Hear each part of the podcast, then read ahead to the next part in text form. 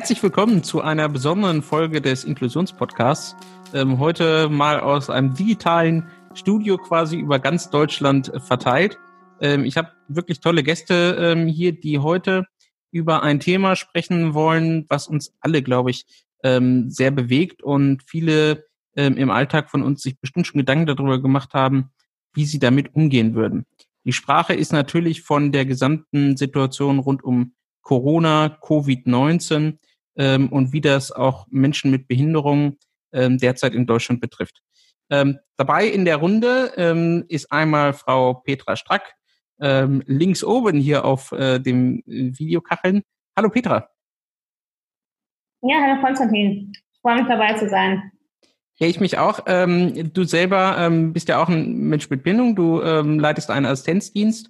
Das heißt, du wirst ja derzeit auch viele Kontakte haben mit betroffenen Personen, die irgendwie überlegen, was mache ich eigentlich in der Situation, ähm, wenn ich entweder ähm, tatsächlich mit Corona infiziert wurde oder meine Assistenten. Das heißt, ähm, du wirst uns mit Sicherheit gleich ähm, ein bisschen auch von deinen Erfahrungen berichten können und wie du auch selber mit dieser Situation umgehst. Genau, also ich selber bin stark betroffen, weil meine Lungenkapazität sehr stark eingeschränkt ist und auch viele unserer Kunden im Assistenzdienst äh, sind sowieso schon beatmet, sodass Corona für die wirklich der Super-GAU wäre. Okay, da kommen wir gleich im Detail dazu. Ähm, vor allen Dingen haben wir einen Mediziner, der darüber 1a Bescheid weiß und ähm, mit Sicherheit ähm, die eine oder andere wichtige Frage beantworten kann und vor allen Dingen auch eine ziemlich eigene Perspektive darauf hat, wie sich Patienten vorbereiten sollen für so Situationen, wenn sie mit Corona in, infiziert sind. Ähm, Herr Professor Dr. Äh, Leier Grünefeld, ähm, herzlich willkommen. Schön, dass Sie heute Abend auch zu uns gefunden haben. Dankeschön. Vielen Dank für die Einladung, für die Veranstaltung. Genau, und dann haben wir noch ähm, eine dritte im Bunde hier heute äh, mit bei mir, ähm, Frau König. Ähm, Sie selber sind ähm, auch betroffen, ähm, sind auch ein Mensch mit Behinderung ähm, und haben auch bereits ganz persönlich Erfahrungen gemacht mit medizinischen Behandlungen, was die Lunge angeht, was Beatmung angeht. Ähm, das heißt, auch Sie haben eigene Erfahrungen, die Sie hier heute mit uns teilen möchten. Ja, also ich habe sowohl die invasive Beatmung als auch die nicht invasive Beatmung ähm, erlebt in meinen Erfahrungsbereichen in den letzten 14 Jahren und ähm, ja, darüber kann ich auf jeden Fall berichten. Super, dann würde ich direkt erstmal anfangen mit äh, Herrn Dr. Ähm, Lai Grönefeld. Jetzt haben wir viele Patienten derzeit, die sich natürlich selber Gedanken machen, die noch zu Hause in der eigenen Wohnung vielleicht sind, ähm, und überlegen, was ähm, sollte ich jetzt eigentlich tun ähm, in vorausschauender äh, Sicht, was passiert mit mir, wenn ich infiziert äh, bin mit Corona und eventuell ins Krankenhaus muss oder jedenfalls in irgendeine ärztliche Behandlung. Gibt es da etwas, wo Sie sagen, da sollte man sich heute schon äh, Gedanken machen, ähm, und zwar nicht im Sinne von natürlich Hände waschen, desinfizieren, ähm, Mundschutz äh, tragen oder ähnliches, sondern wie kann ich mich vorbereiten für eine Situation, von der wir alle persönlich hoffen, dass sie nie eintritt? Ja, wir haben ja diese Empfehlungen zur Triage, die halt äh, leider in viele Dinge im, im Beatmungsbereich nicht kennen. Und deswegen wollten wir heute Abend darüber sprechen, was da so möglich ist. Weil letztendlich hat sich für Patienten mit Atmungsschwäche nichts geändert. Es ist immer schon so, dass man sich überlegen muss, dass man, wann man ins Krankenhaus geht. Ne? Man kriegt eine Erkältung. In diesem Fall ist es Covid-19. Dann hat man halt Luftnot, die Luft wird schlechter. Irgendwann äh, sagt man halt, okay, ich kann das jetzt nicht mehr zu Hause machen, muss ins Krankenhaus. Dann überlegt man sich, wohin man geht, in welche Klinik. Und äh, man kann sich natürlich auch, wenn man möchte, wenn man eine Patientenführung machen möchte, überlegen, welche Therapie für einen in Frage kommt. Ne? Es gibt da halt die Sauerstoffgabe, wenn man in die Klinik kommt, bei, gerade bei Covid-19, dann die nicht-invasive Beatmung und äh, dann ist auch die Intubation und die Narkosebeatmung Angebot. Und anschließend gibt es halt zwei unterschiedliche Therapieregime. Das eine ist eben die Entlastung der Atemmuskulatur. Also zwei der hier Teilnehmer haben das. Die haben so ein Beatmungsgerät zu Hause und nutzen das schon. Die kennen die entlastende Beatmung. Und das andere ist, was in den Leitlinien empfohlen wird, die lungenschonende Beatmung. Ich glaube, das hat Frau König mal erlebt äh, während ihrer Zeit. Und da kann man natürlich als Patient auch eine Stellung zu nehmen, was man eben äh, für sich äh, was für einen in Frage kommt und was eben nicht. Und das kann man halt deutlich vorher besprechen, zum Beispiel jetzt. Ja, wenn ich jetzt jemand bin, der, und zugegebenermaßen, das trifft auf mich zum Beispiel zu, ich habe ähm, auch eine reduzierte äh, Lungenfunktion, ohne dass das jetzt im Alltag besonders ähm, hervortritt. Aber ich habe mich nie besonders damit beschäftigt. Von daher bin ich vielleicht heute auch das perfekte äh, Beispiel hier, um naive Fragen zu stellen. Ähm, wie genau kann ich mich jetzt darauf vorbereiten? Welche Überlegungen ähm, kann ich jetzt im Vorhinein schon anstellen? Also Sie haben gerade unterschiedliche Methoden der Behandlung zum Beispiel angesprochen. Ähm, was gibt es da konkret und was sind die Vor- und Nachteile davon? Ja, also äh, viele Leitlinien sagen halt, dass äh, Patienten mit Covid-19 ja sowieso beatmet werden müssen und deswegen intubiert man früh.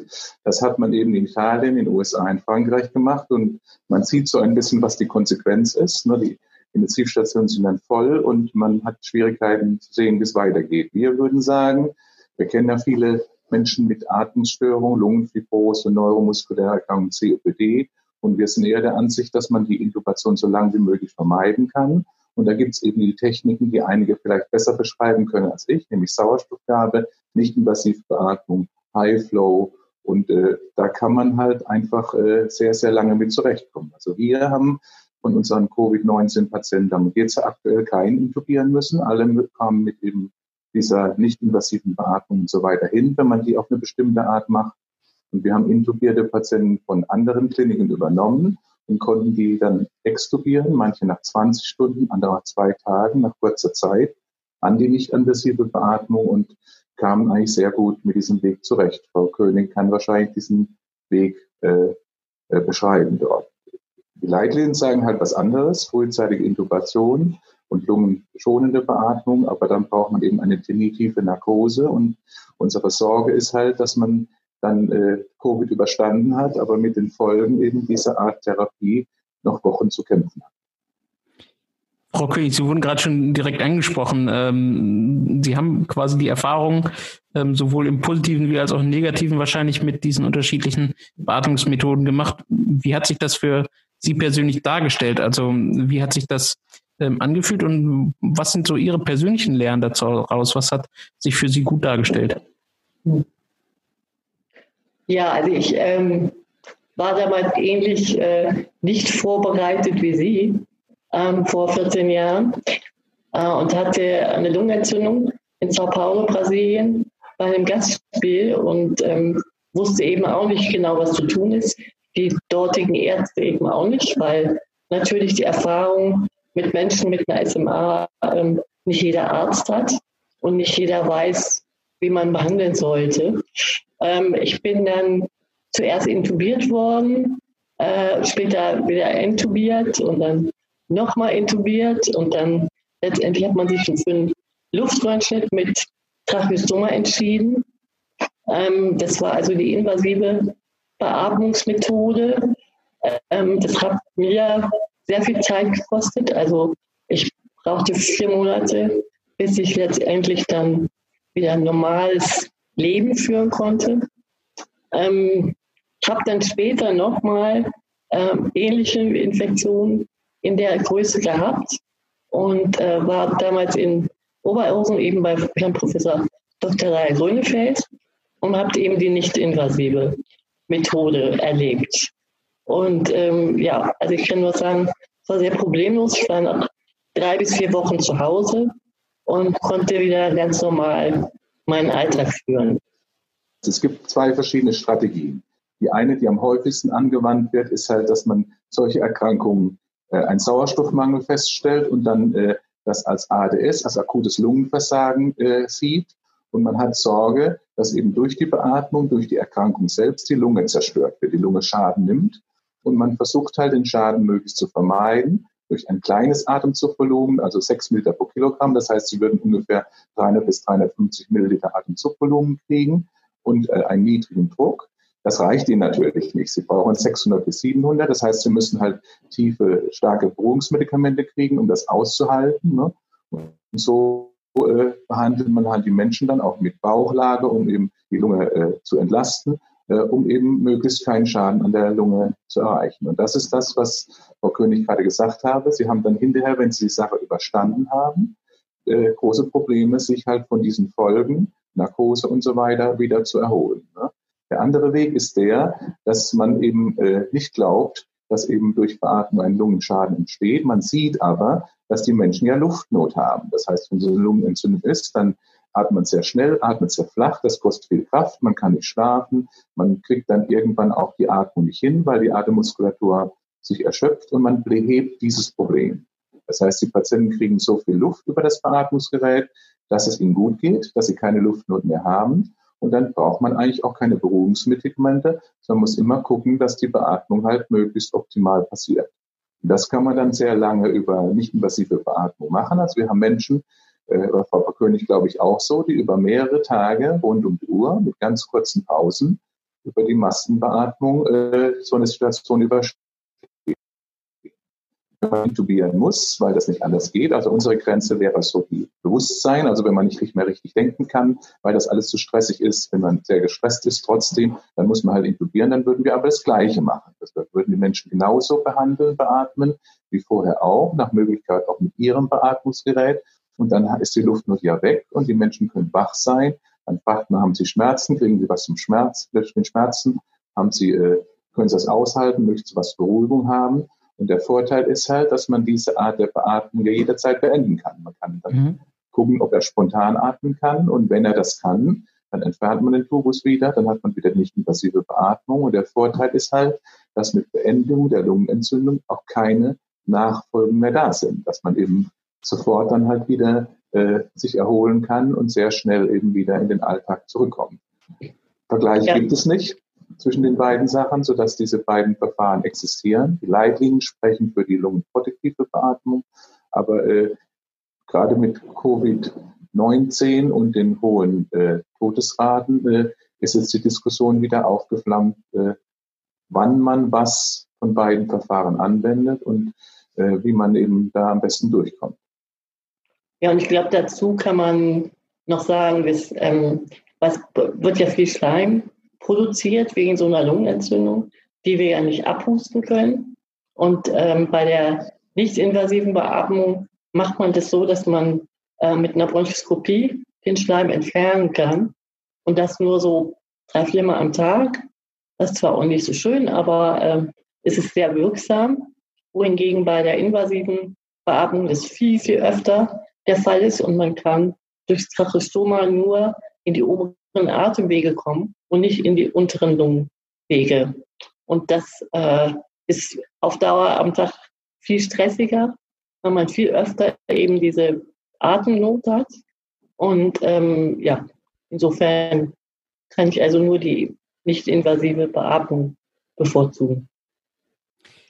Frau Strack, jetzt sind ähm, bei Ihnen ja ähm, viele Personen, äh, die Assistenz haben und ähm, wir haben ja. kurz im Vorgespräch schon darauf hingewiesen, ähm, Sie selber haben zum Beispiel auch eine Patientenverfügung schon mal, wenn auch vor längerer Zeit vielleicht, äh, mal selbst ausgefüllt, um für solche Situationen ja auch irgendwie selber vorbereitet ähm, zu sein. Wenn ich persönlich das jetzt ähm, so hier höre, würde ich sagen, ja, das äh, erschließt sich mir alles und dann würde ich solche Vorkehrungen treffen. Ähm, was ist aus Ihrer Perspektive da wichtig? Was sollte man formulieren und vor allen Dingen vielleicht auch mit wem sollte man das ab? Genau, deswegen sollte man idealerweise vorher mit seinem Lungenfacharzt, wenn man schon in Behandlung ist, äh, das besprochen haben. Ich habe das damals mit äh, Herrn Professor Leier Grünefeld besprochen und mir eben sehr genau erklären lassen, was welche äh, Sachen beinhaltet und habe für mich zum Beispiel ein Tracheostoma persönlich ausgeschlossen. Andere Menschen leben da sehr gut mit, das ist wunderbar, aber jeder musste ja für sich auch die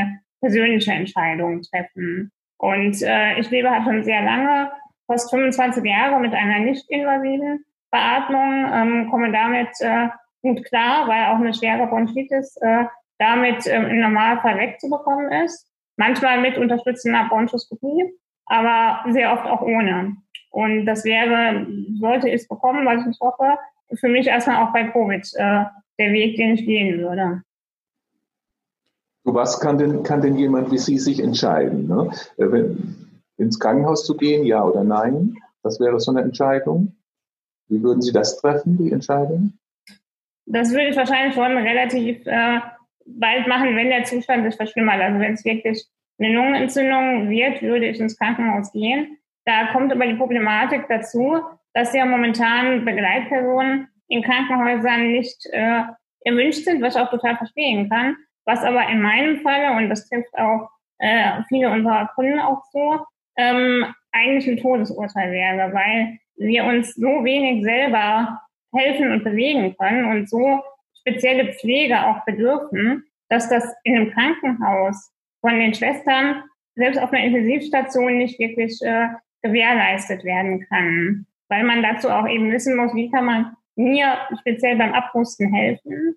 Und äh, das ist halt wirklich eine eins zu eins Versorgung, die bei mir erforderlich ist, wie bei vielen anderen Kunden von uns auch, die im Krankenhaus nicht geleistet werden kann. Aber der Begleiter könnte ja praktisch bei Ihnen im Zimmer sein, könnte sich mit Ihnen Sie betreuen dort. Ne? Äh, das wäre ja denkbar.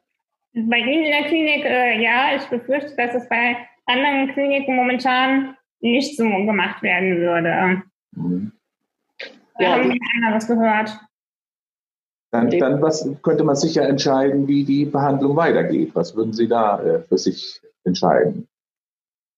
Also solange ich kann, würde ich bei der nicht-invasiven äh, Beatmung bleiben und nur im äußersten Notfall mich eben intubieren lassen äh, und dann damit probieren, wobei ich vermute, dass ich dann danach nicht so gute Chancen hätte. Also ich habe das ja erlebt nach einer OP. Wenn die länger dauert, habe ich danach große Probleme gehabt, wieder in die normale eigene Atmung äh, zu finden. Und wenn man da über Tage intubiert ist und äh, sediert ist, ich weiß nicht, wie Sie es sehen, aber ich sehe für mich da relativ äh, geringe Chancen, da wieder rauszukommen. Hm. Also aus meiner Sicht ist es ja völlig egal, ob man über einen Tubus beatmet, über eine Trachealkanüle, über eine Maske. Entscheidend ist ja, wie man das macht. Ne? Also der Tubus ist zwar unangenehm, weil er durch den Mund geht, aber die Trachealkanüle natürlich auch. Ne? Die Maske ist weniger unangenehm, aber entscheidend kommt es halt auf die Beatmung an. Und da gibt es zwei Verfahren. Das eine ist eben, dass man überwiegend wach sich beatmet, mit nur wenigen Medikamenten, so wie Sie es schon kennen über das Beatmungsgerät. Die andere Möglichkeit ist eben diese andere lungenprotektive Beatmung. Da die Entscheidung nicht klar ist, kann in meinen Augen auch der Betroffene letztendlich mitentscheiden, welches Verfahren da angewendet werden soll. Das heißt, um das kurz zusammenzufassen, Sie beide würden unbedingt dafür plädieren, dass man ähm, vorher schon mal ähm, sich Gedanken einerseits darüber macht, welche Maßnahmen man favorisiert und dies aber, nehme ich mal an, auch tatsächlich schriftlich niederlegt, um das im Falle des Falles sowohl vielleicht einer Assistenzperson, einem Angehörigen oder eben, wenn das noch möglich ist, selbstständig ähm, im Krankenhaus natürlich ähm, weiterzugeben. Ja, ich glaube, ich halte das für absolut notwendig, weil die meisten Krankenhäuser ähm, überhaupt nicht darauf eingestellt sind und überhaupt nicht wissen, wie sie eben ähm, agieren sollen. Also dass man eine Patientenverfügung hat und notfalls auch noch vielleicht ein Empfehlungsschreiben von dem behandelnden Lungenfacharzt, wo genau drin steht, was möglich ist und wie das im Normalfall gehandhabt wird oder werden kann, ähm, damit die Ärzte auch eine Sicherheit haben. Weil ich glaube, ähm, wir sind in so einem Moment genauso überfordert und brauchen zumindest eine Handhabung oder einen, ja, einen Weg, wie es gehen könnte. Und wenn der schriftlich formuliert ist von ähm, dem behandelnden Arzt, äh, glaube ich, ist es auf jeden Fall ein Schritt, der helfen könnte in so einer Situation, um den Stress auch runterzunehmen, weil ich glaube, in so einem Moment haben wir alle keine Chance mehr zu argumentieren. Ähm, und es ist besser dann, was in der Hand zu haben. Jetzt wird ständig darüber geredet, dass die Intensivbetten ja knapp sind. Mhm. Wo sind Sie denn eigentlich behandelt worden mit dieser schweren Lungenentzündung? Mit der Lungenentzündung war es damals in Sao Paulo in Brasilien auf einer Intensivstation im Krankenhaus. Ähm, und damals danach bin ich bei Ihnen in Oberhausen gewesen und war ganz normal auf einer normalen Station. Das heißt, man kann auch solche nicht-invasive Beatmung, die Bronchoskopien auf normalen Stationen machen, wo es ja unendlich viele Betten in Deutschland gibt, wo es ja eigentlich keine äh, Begrenzung gibt dafür. Auf jeden Fall. Genau, das wäre ja eigentlich eine, eine Frage an, an Sie, Herr Dr. Äh, Leier Grünewald, ähm, weil es ja schon auch nochmal eine gesamtgesellschaftliche Dimension hat. Ähm, wir haben ja derzeit schon auch eine relativ starke Verunsicherung, würde ich das mal nennen, bezüglich Triage, bezüglich Ressourcenknappheit ähm, in der Behandlung durch Corona. Ähm, und jetzt sagen Sie ja quasi hier oder ähm, ähm, Sie alle sind durchaus der Überzeugung zu sagen, eine nicht-invasive Beatmung ist einerseits ähm, für mich als Person durchaus ähm, angenehmer, besser handelbar, hat auch danach eine gute Erfolgsaussicht, eben möglichst selbstständig wieder zu sein. Und auf der anderen Seite spart wirklich kritische Ressourcen, die ich dann ähm, für ja wahrscheinlich noch stärkere Fälle äh, benötige. Oder würden Sie sogar so weit sagen, äh, gehen und sagen, also eigentlich kann man damit die aller, allermeisten Fälle direkt auch behandeln. Also ich würde eher sagen, dass man halt diese Triage, so wie sie angeboten hat, wirklich nicht braucht, ne? weil man kann eigentlich jeden Patienten behandeln. Ne? Wenn jetzt die Intensivstationen sehr voll sind, dann würde man natürlich auch vieles, wie in diesem Fall auf einer Normalstation, machen können. Wir sind natürlich sehr ausgerüstet. Wir können jederzeit rund um die Uhr, Tag und Nacht, auf einer normalen Station akut bronchoskopieren. Das können viele Kliniken nicht. Da muss der Betroffene dann natürlich auf die Intensivstation, aber er braucht nicht eben diese hochintensiven Beatmungsgeräte. Das ist ein fließender Übergang. Und wenn man das äh, geschickt managt, dann kann man ja eine, einen großen Teil einer Klinik für die Betreuung von Covid-19-Patienten nutzen. Und dann kann es durchaus sein, dass die Intensivstation voll ist, aber man kann auch eine gut qualitative Beatmung eben in einem Intermediate Care Bereich oder manchmal auch auf einem Normalstationsbereich äh, machen, sodass man eben eigentlich keinen Patienten abweisen muss. Wie finde ich das als Patient raus? Ähm, welches Krankenhaus für so etwas ähm, gut geeignet ähm, wäre, um eben im Vorhinein mir Gedanken zu machen? Sie haben gerade gesagt, manche Krankenhäuser können das relativ gut, bestimmte Maßnahmen auch auf einer Normalstation durchzuführen, manche vielleicht schwieriger. Wie finde ich das raus? Ja, äh, das ist ein bisschen schwierig rauszukennen. Äh, ich meine, diese Betroffenen, die hier dabei sind, die haben eine ganz spezielle Problematik und ich denke, jeder hat so seine Klinik, wo er hingehen kann. Jemand, der da noch nichts vorher mit weiß, der müsste halt dann dort in den Kliniken sprechen und gucken, was da halt für Möglichkeiten gegeben sind. Ne? Wenn man notfallmäßig in die Klinik eingewiesen wird, dann kommt man halt auf die nächste Einheit und wie Italien zum Beispiel zeigt, sind halt viele Patienten ganz primär auf die Intensivstation gekommen. Die sind dann sehr früh intubiert worden und dann ist natürlich das letzte Bett weg. Ne? Das ist äh, eigentlich etwas, was eigentlich nicht passieren kann. Man muss eben darf, muss eben gucken, dass man äh, alle Möglichkeiten ausnutzt und eben äh, so gestaffelt die Patienten behandelt und eben nur diejenigen dann in die Intensivstation gut, die auch, wo es auch gar nicht anders geht. So kann man die Ressourcen ausnutzen. Wie ähm, früh oder wann sollte ich jetzt ähm, ein Krankenhaus ähm, aufsuchen? Ich glaube, da gibt es auch ähm, unterschiedliche ähm, vielleicht Sichtweisen. Ähm, manche sagen, oh, ich gehöre zur Risikogruppe, deswegen ähm, so schnell es geht, so früh es geht, ähm, vielleicht ins Krankenhaus, weil man Angst hat, dass sich das vielleicht irgendwie sonst ähm, zu schnell oder drastisch entwickelt. Ähm, auf der anderen Seite, ähm, glaube ich, will kein Betroffener schnell ins Krankenhaus, weil, wie Frau Strack, glaube ich, vorhin auch schon gut erwähnt hat, dass meistens keine Situation ist, in der man gut versorgt wird als ähm, Mensch mit Behinderung oder hohen Pflegebedarf. Ähm, wie ist da die Meinung hier in der Runde? Ja, ich habe da eben schon so angefangen. Und zwar, ich würde schon, also an meiner Stelle, äh, ich gehe dann schon zügig ins Krankenhaus, weil ich weiß, dass bei mir ähm, der Verlauf schnell gehen kann. Ähm, und ich bin dann lieber früher im Krankenhaus. Und ich würde aber jedem raten, vorab, also wenn noch kein Kontakt besteht, zu einem behandelnden Arzt oder zu einer Klinik, sich in der Klinik vorzustellen, jetzt, damit ich schon mal Bescheid wissen, sich darauf einstellen können, möglichst mit der Lungenfachabteilung, dass die behandelnden Ärzte Bescheid wissen und dass man dann Vorab vielleicht schon Gespräche führen kann, was im Ernstfall man selber möchte. Das glaube ich, finde ich ähm, sehr wichtig. Ja, das würde ich auch unterstützen. Also, dass man auf jeden Fall in den Moment reingeht, ähm, wo man noch seine Wünsche und Bedürfnisse gut äußern kann und eben noch ein bisschen Zeit hat, um noch mit einem Arzt, der einen vielleicht noch nicht so gut kennt, äh, noch Sachen zu besprechen und zu diskutieren. Weil wenn man gerade Atemnot schon hat, ist das ein bisschen eine schwierige Diskussion meistens. Es kam vorhin schon mal ähm, noch das Thema auf, auch das eigene Beatmungsgerät ähm, unbedingt zu nutzen. Ähm, ich besitze keins in dem Sinne. Ich habe nur einen Cough Assistant, deswegen einfach mal die naive Frage in die Runde. Muss man dort bestimmte Vorbereitungsmaßnahmen treffen, um das eben dann mitnehmen zu können? Ähm, was sollte man dort vielleicht für Daten, für Arztpapiere äh, vorrätig haben, um dann eben möglichst so weiter beatmet zu werden, wie man das eben normalerweise gewöhnt ist? Also ich kann mein Gerät schon immer mitnehmen in die Klinik, ähm, gehe aber auch eben in spezialisierte Kliniken wie die von Herrn Neyer-Grünefeld. Ähm, und äh, ich weiß ja, dass der Prozess des Einstellens des Atemgeräts doch relativ äh, komplex ist und dauert. Also auch wenn man gerade keinen akuten Infekt hat, äh, braucht man da ein paar Tage, um die richtigen Parameter zu finden. Das ist halt nichts, was man mal eben so machen kann, wenn man bisher noch kein Gerät hatte. Es geht also bei der Beatmung, auch bei der nicht-invasiven Beatmung, darum, was man macht. Außerhalb der Klinik gibt es eben diese lungenschonende Beatmung nicht. Das Ziel ist dort, dass jeder so viel Luft kriegt, dass er sich wohlfühlt. Ne? Das ist das Ziel der Einstellung. Da kann man die Blutgase dazu Rate ziehen. Wenn das CO2 eben unterhalb des Normbereichs ist, ist die Einstellung sicher gut. Ne? Äh, und das ist das, was man halt hinkriegen muss und was eben die Kunst bei der nicht-invasiven Beatmung ausmacht. Ja.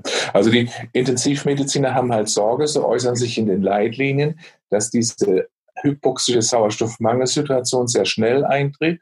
Deswegen sagen die eigentlich, dass man nicht so lange mit nicht-invasiver Beatmung machen soll, sondern eben rechtzeitig und früh intubieren soll.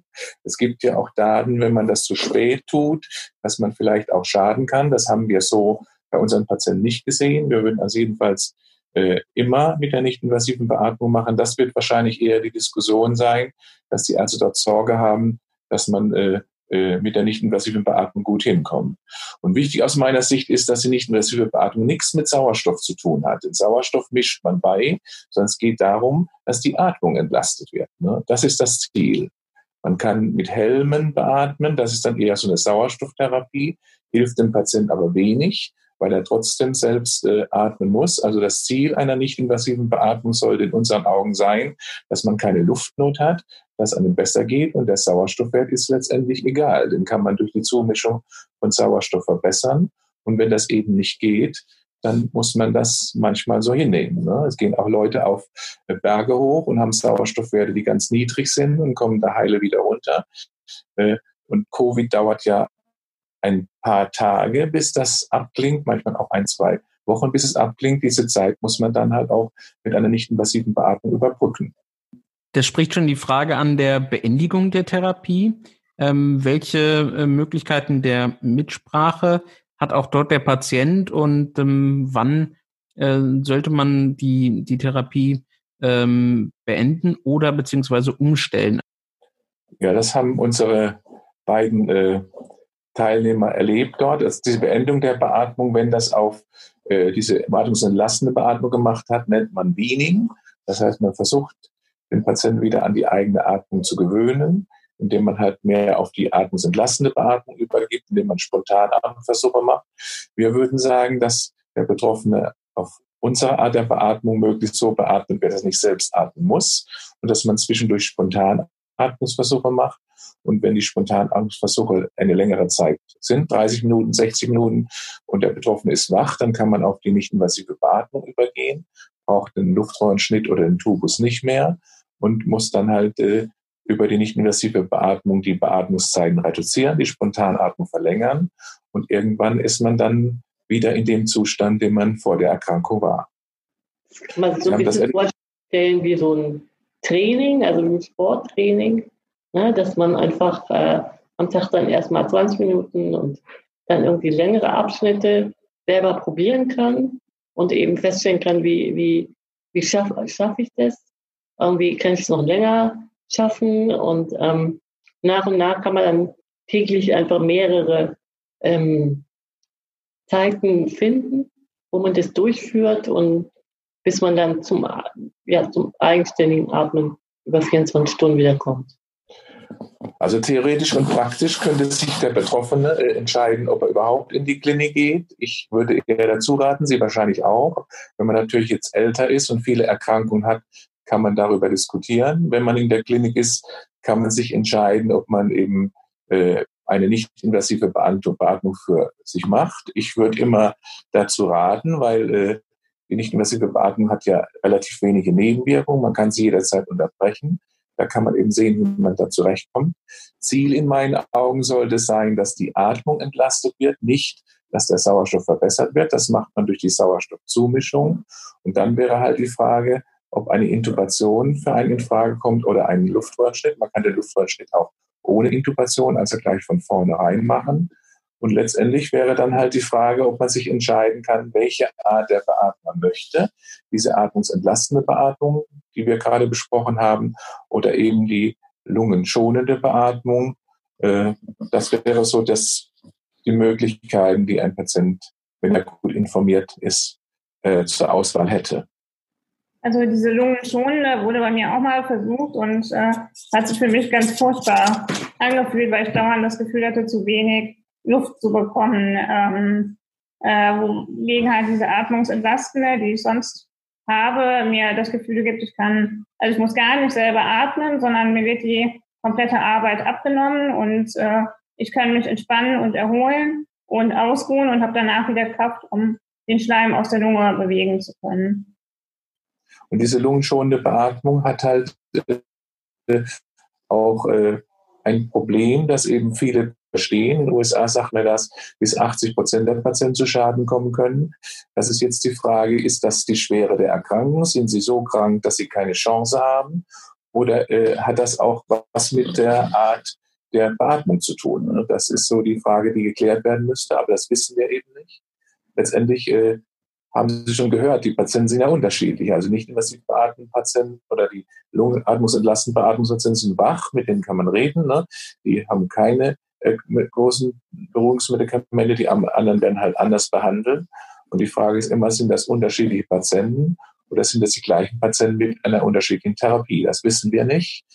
Äh, insofern äh, kann man da jetzt eine Ansicht sein, wie man das besser macht, aber man kann nicht wirklich beweisen, dass das eine besser ist als das andere. Und also auch, auch von Seiten der Anästhesisten, der Intensivmediziner kommt, und das wird auch demnächst publiziert werden, jetzt ein Statement, dass eben ein Teil der Patienten mit Covid-19 eben atmungsentlastend beatmet werden können, weil die haben nicht so einen schweren Befall der Lunge und sie würden halt nur die schwerkranken Patienten eben lungenschonend äh, beatmen. Wir haben bisher immer alle Patienten Lungen, äh, atmungsentlastend beatmet. Äh, so trifft man sich vielleicht ein bisschen in der Mitte. Vielleicht noch eine, eine Abschlussfrage von mir. Ähm, wenn ich mich jetzt noch näher damit auseinandersetzen will, also einerseits, was muss vielleicht in so eine Patientenverfügung, ähm, welche, welche Themen soll ich da auffassen und vielleicht auch, äh, mit wem soll ich unbedingt vorher sprechen? Gibt es irgendeine Art von ähm, Informationsflyer? Gibt es jemanden, an den man sich wenden kann? Ähm, gibt es einfach irgendwelche Portale, bei denen ich mich als interessierter Patient noch informieren kann? Ja, also Portale weiß ich jetzt auch nicht. Ich würde auf jeden Fall mal ähm, bei der Deutschen Gesellschaft für Muskelerkrankungen ähm, mich informieren. Ich würde auf jeden Fall gucken, dass ich einen Lungenfacharzt frühzeitig besuche, mit dem ich mich beraten kann. Oder aber im Internet auch nach anderen betroffenen Patienten und Foren suche, wo ich mich austauschen kann, auf welche Klinik vielleicht in Frage kommt, die in meinem in meiner Nähe ist. Ähm, also das kann ich sagen. Ich denke, es ist wichtig, das äh, frühzeitig zu tun, um sich selber auch den Stress zu nehmen, wenn man in so eine Situation kommen sollte. Ähm, ja. Ja, ich würde das unterstützen. Also ich glaube, das Thema ist für einen Laien zu komplex, um das äh, ohne Beratung von einem Facharzt wirklich äh, fundiert entscheiden zu können, was man da machen möchte. Ähm, und darüber hinaus hilft, denke ich, auch immer der Austausch mit anderen Betroffenen, die idealerweise schon beide Arten der Beatmung kennen. Also wir besprechen eine Patientenverfügung mit vielen Betroffenen und ich kann nur sagen, es gibt sehr, sehr unterschiedliche Ansichten und unterschiedliche Einstellungen und man unterscheidet sich sehr unterschiedlich. Gibt es das natürlich so ein Mainstream, was Sie so ein bisschen gehört haben, aber Viele weichen eben davon ab. Das erste ist halt, man macht eine Patientenverfügung für jetzt, heute, morgen, nächste Woche, nicht für in zwei Jahren. Dann muss man sie anpassen. Das zweite ist, kein Mensch macht eine Patientenverfügung, um zu sterben, sondern alle möchten leben und möchten eben äh, möglichst wenig Schaden und Nachteile erwerben. Das ist der Grund für die Patientenverfügung. Der erste Bereich, was wir diskutieren, ist, äh, wie ist meine Situation? Bin ich schon beatmet? Habe ich ein Problem mit Ateminsuffizienz? Brauche ich eben Betreuung, wenn ich im Krankenhaus bin? Brauche ich besondere Lage? Kann ich zum Beispiel in einer gewissen Situation keine Luft kriegen? Muss ich aufrecht sitzen oder sonst irgendwas?